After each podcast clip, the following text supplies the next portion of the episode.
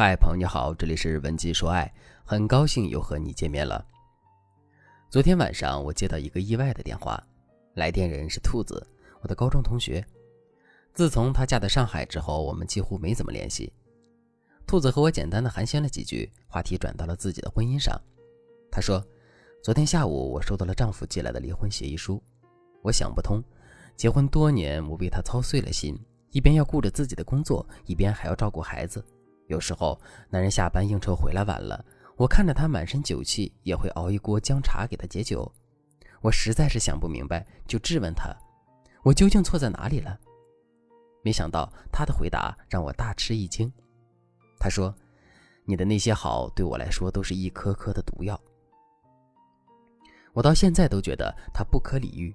好，难道成为了一种罪过吗？兔子很激动。虽然没有当面沟通，但我还是隐隐约约地听到了他哽咽的声音。为什么一个事事都力求完美的妻子，最后等到的却是一张离婚协议书呢？问题的关键就是妻子的付出太多太多了。可能你听了之后会觉得，怎么会？付出不是在为家庭婚姻做贡献吗？怎么还坏事了呢？这是因为你的付出是无效的。有效的付出能够得到对方的回报，但是。无效的付出，最后却变成了廉价的自我感动。谈到付出，很多人的第一直觉就是简单的给予，包括金钱、物质、情绪等等。但是，付出根本没有那么简单，并不是你做的足够多、足够好就可以得到回报。如果持续的进行无效付出，还有可能会适得其反。如果在一段感情里，你已经不可避免的无效付出，那么，在接下来的时间里，千万不要感情用事，否则会酿成更严重的后果。如果你还想挽回这段感情，你可以添加微信文姬零幺幺，文姬的全拼零幺幺，文姬说爱是你重获新生的最佳搭档。下面我就讲一下婚姻中最常见的两种无效付出：一、没有底线的付出，这是很多妻子最容易犯的毛病。最典型的就是电视剧《回家的诱惑》里。品如嫁给洪家之后，为了得到丈夫的关心和公婆的认可，勤勤恳恳做家务，甚至婆婆闯了祸，她都会顶替担下来。可最后呢，品如根本没有得到她想要的，不仅婆婆看她不顺眼，就连丈夫也出轨了，甚至连自己流产摔倒在地的时候，男人只是轻飘飘地说了一句：“你不就是摔了个屁股墩儿吗？”这就是无底线付出的结果。要知道，付出代表着需求感。付出越多，代表着你的需求感越强，而需求感的暴露会让你走向被动，走向低位。接受方慢慢的就会觉得你的付出是理所应当的。而且对于男人而言，征服欲的满足是相当重要的。一个不需要自己付出就能轻易得到的好妻子，实在是没有挑战性。接下来他一定会在外面寻找新的猎物。讲到这里，大家也就明白了，洪世贤的出轨是必然的。那怎样才能走出无底线付出的陷阱呢？关键就是让男人看到你付出背后的高价值。举个例子，就像空气和水，在平时我们可能感觉不到它们的重要性，但只要几天不喝水或者短短窒息几分钟的话，我们就有生命危险了。这个时候我们才意识到，原来水和空气是这么的珍贵。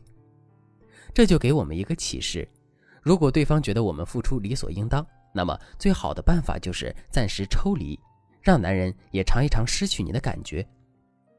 但是，对于绝大多数人来说，马上停止付出绝对不是个聪明的选择，甚至还有可能会激怒对方，让他觉得你有什么意见，反而引起了更大的矛盾。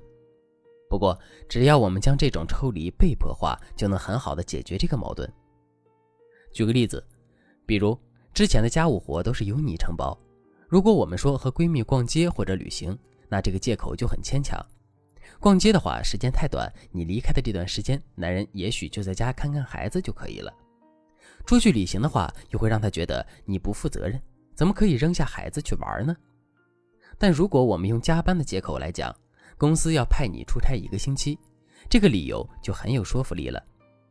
重点，这并不是你主观上想要抽离的，是被工作所迫。这就是抽离的被迫化。当然，这七天你可以真的去出差，也可以去散散心、做做 SPA，提升一下自己，对吧？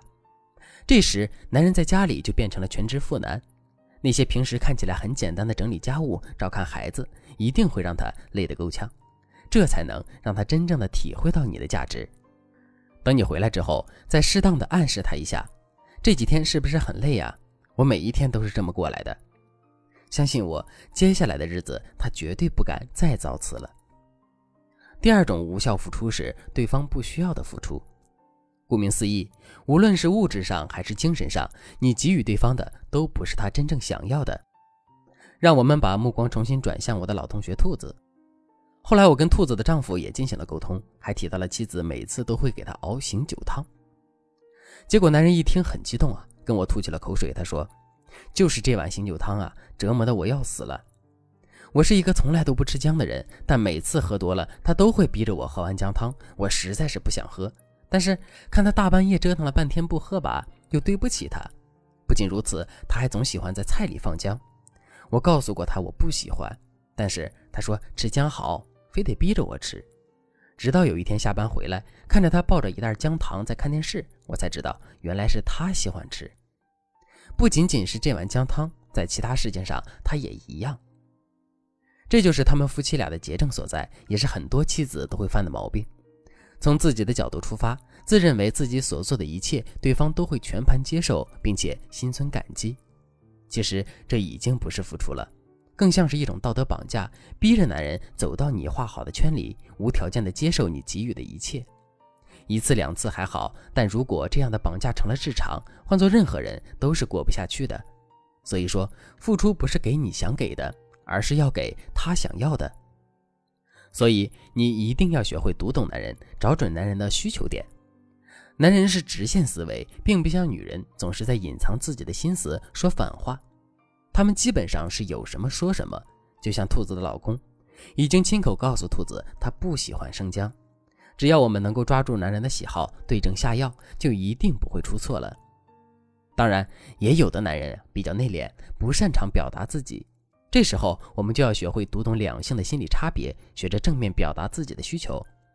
举个例子，我们在自己的男朋友或者老公面前抱怨公司的事情真的是烦透了，我的上司好像故意针对我一样，怎么做他都不满意。